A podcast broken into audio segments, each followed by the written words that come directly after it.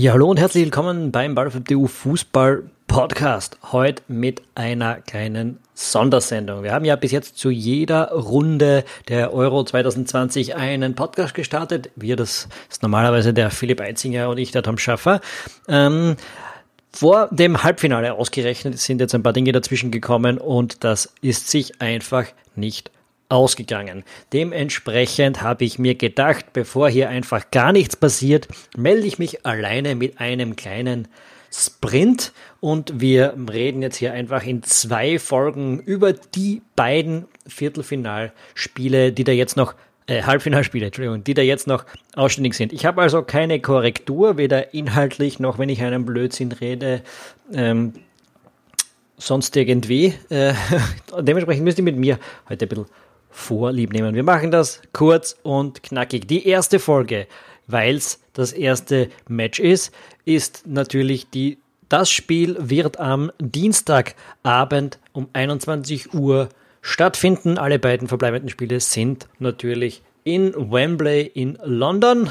Ähm, und was wir hier zu sehen bekommen, ist äh, das Sieger aus dem Viertelfinalspiel äh, 1, Schweiz gegen Spanien. Da haben die Spanier sich schlussendlich in äh, einem Elfmeterschießen durchgesetzt, in einem eher nicht überragenden Elfmeterschießen, muss man dazu sagen. Davor haben sie aber, glaube ich, das bestätigt, was ich im letzten Podcast noch angedeutet habe, angedeutet habe, nämlich, dass sie tatsächlich diese zweite Überraschung, nachdem sie ja schon Frankreich rausgehaut haben, sicher noch drinnen gehabt hätten.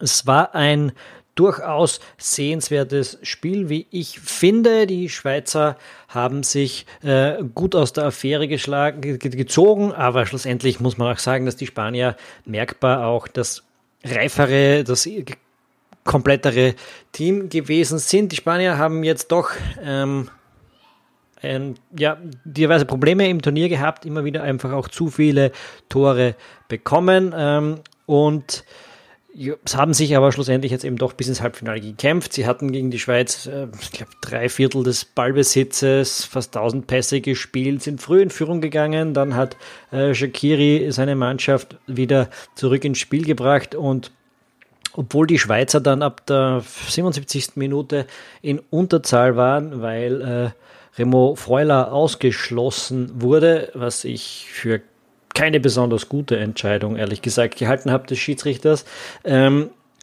haben sie sich bis in die bis ins Elfmeterschießen äh, gerettet. Die Spanier hatten in dieser Partie 28 Schüsse aufs gegnerische Tor. Das heißt, äh, gegenüber den 8 der Schweiz, äh, es, es, ist schon so, dass die Spanier sich da korrekt durchgesetzt haben.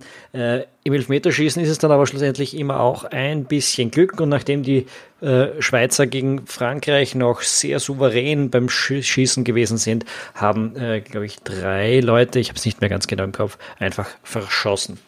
So, ähm, die Spanier, ich habe schon gedeutet, sind insgesamt immer noch Spanien. Das heißt, erstens haben sie individuell eine hohe Qualität, zweitens spielen sie dieses Positionsspiel mit viel Ballbesitz, sehr viel Kontrolle über das Spiel auch durch. Sie haben aber andererseits ähm, durchaus ja, auffällige Schwächen und für mich wäre es so, wenn sie dieses Turnier gewinnen, wozu sie die Fähigkeiten auf jeden Fall haben, dann wäre es über das gesamte Turnier betrachtet schon irgendwie äh, überraschend. Man könnte das nicht ganz erklären. Wir erinnern uns, sie haben im ersten Spiel Probleme gekriegt äh, gegen Schweden, obwohl drückend überlegen, aber haben das Tor einfach nicht reingekriegt. Die Schweden haben das 0 zu 0 gehalten. Ähm, Im zweiten Spiel wurde es dann äh, sogar noch düsterer für die Spanier. Sie standen nach zwei Spielen mit zwei Punkten da, weil auch gegen Polen ein ja eher unglückliches 1 zu 1 aus ihrer Sicht herausgeschaut hat. Äh, und dann musste man gegen die Slowakei auf jeden Fall gewinnen, hat es dann auch eindrucksvoll gemacht, 5 zu 0, aber hat nicht mehr zum Gruppensieg gereicht. Ähm, musste also gegen Kroatien, das war jetzt nicht das unglücklichste Los in Anbetracht dessen, dass man die Gruppe nicht gewonnen hat, aber ein unangenehmes Los. Man hat es gesehen. Sie haben sich ein souveränes Eigentor geschossen, haben dann äh, 3 zu 1 geführt, haben sich dann komplett äh, darauf verlassen, dass das reichen wird und plötzlich stand es 3-3 und am Schluss mussten sie ähm, mit 5 zu 3 über die Verlängerung rein. Äh, und jetzt gegen die Schweiz ging es wieder bis ins Elfmeterschießen. Wieder, ich, ich würde sagen, man war in allen fünf Spielen, die man gespielt hat, schlussendlich die bessere, die reifere Mannschaft, aber man hat überall auch, oder aus, mit Ausnahme vom Spiel gegen die Slowakei, hat man diverse Schwächen gezeigt. Ähm, das würde ich behaupten, ist so ziemlich genau das Gegenteil von dem, was die Italiener gemacht haben. Die sind in Cruise Control mit einer sehr ansprechenden Manier durch die Gruppenphase durchgerusht, haben sich dann ähm, ja, gegen Österreich, wie wir alle wissen, schwer getan, aber man sollte das Spiel vielleicht jetzt auch nicht schon jetzt zu allzu sehr historisch verklären. Natürlich war der Sieg für die Italiener auch in dem Spiel in Ordnung. Äh, sie hatten die Österreicher in der ersten Hälfte sehr stark unter Druck. Äh, eine starke defensive Leistung der Österreicher hat ähm, das Team darüber gebracht und in der zweiten Hälfte war es dann tatsächlich ausgeglichener. Über die gesamten 120 Minuten gesehen kann man jetzt aber nicht sagen, dass der Sieg für die Italiener ungerechtfertigt gewesen wäre.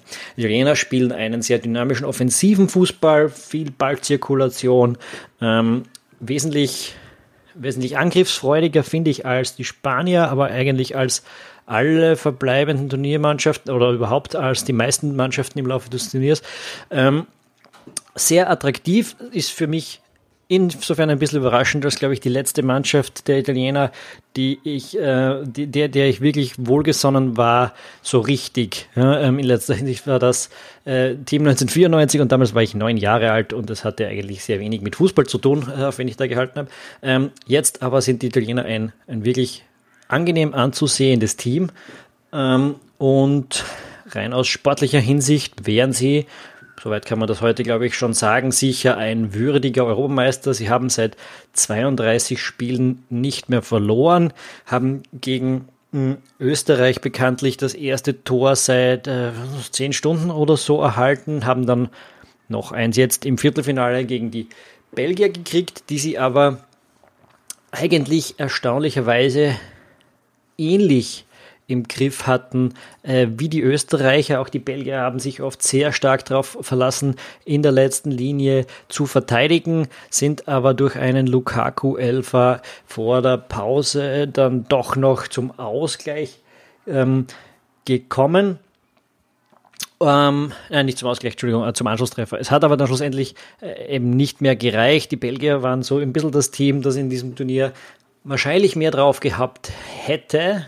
Ähm, aber ein bisschen zu lang, für mich ein bisschen zu lang die, die Handbremse angezogen hat. Also die Mannschaft von Roberto Martinez hm, wird sich vermutlich den Rest ihres Lebens fragen, was wäre, wenn wir es ein bisschen mehr mit Risiko genommen hätten.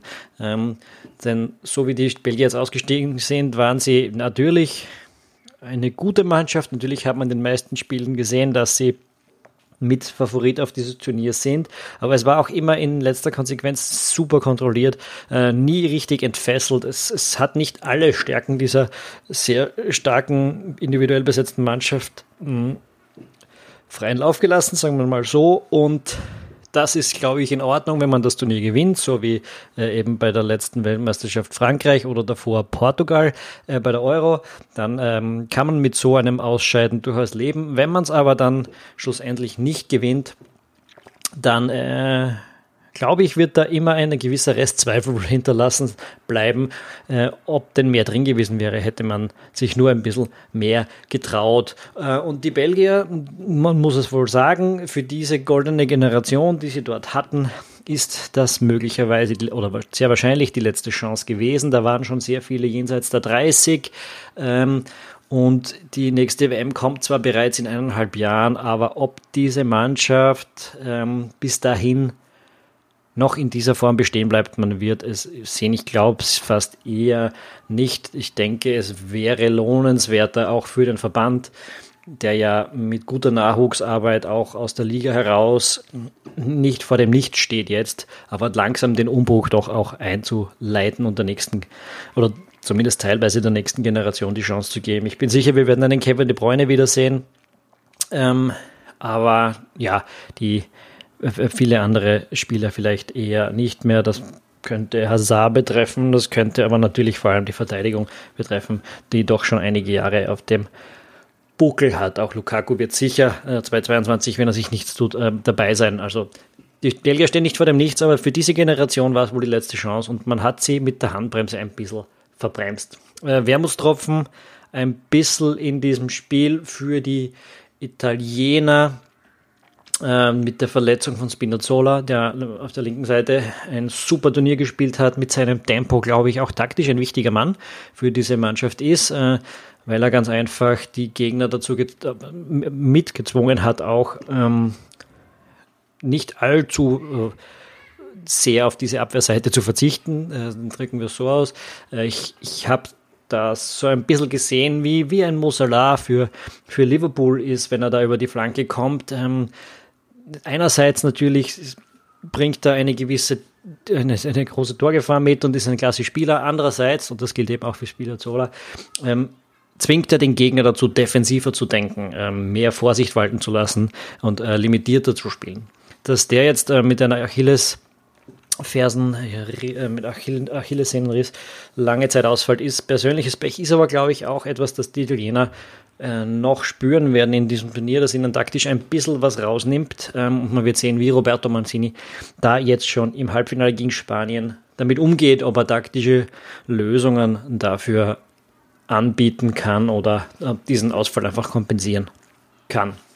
Ich denke, man hat es ein bisschen gehört, ähm, dass sowohl meine Sympathien als auch meine Einschätzung ein bisschen hier für Italien sprechen. Ich würde sagen 60-40 Favorit in dieser Partie gegen Spanien. Ja, denke, das war's für heute von diesem Spiel. Ähm, wir hören uns, wenn du möchtest, gleich im nächsten Podcast, wo es dann um England und Dänemark, um das zweite Turnier Halbfinale geht. Wenn du das erste Mal dabei gewesen bist, das ist keine typische Folge.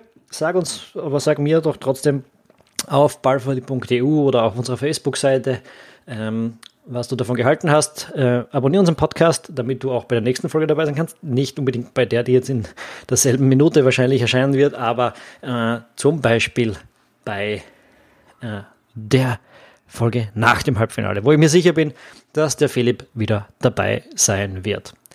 Bis dahin wünsche ich euch einen schönen Abend. Tschüss und Baba.